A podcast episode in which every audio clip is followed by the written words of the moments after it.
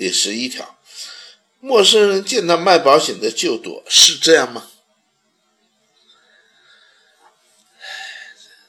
其实这也是一个事实。为什么呢？为什么陌生人见到卖保险的就躲？是因为啊，不是因为他不喜欢保险，也并不是因为保险不好，更不是因为保险是骗人的。而是因为他所见过的业务员没有一个让他不想躲避的，没有一个让他愿意想听的。每一个他见过的业务员一开口，他就开始受不了了。他甚至于听了很多他听过的话，每一次听到卖保险的人说的都是那样的话。如果是你，你也受不了，不是吗？他还没开口，你有你已经知道他要说什么了。啊，所以啊，他们很很不喜欢听你说话。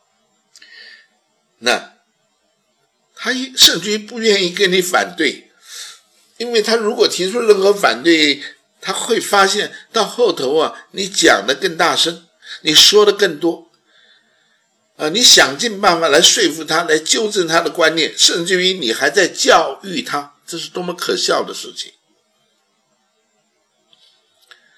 他们懒得跟你说了，因为跟你说话只能讨气受，干脆就不理你，干脆就直接赶你走。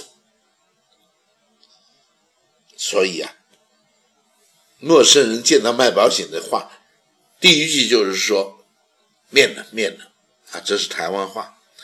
台湾话讲“面了面了”，就是啊，我们中国字写的“免了免了”。所以当初王老师在卖保险的时候，刚开始的时候，基本上中午可以不必吃饭为什么？每次去见客户都能吃面呢？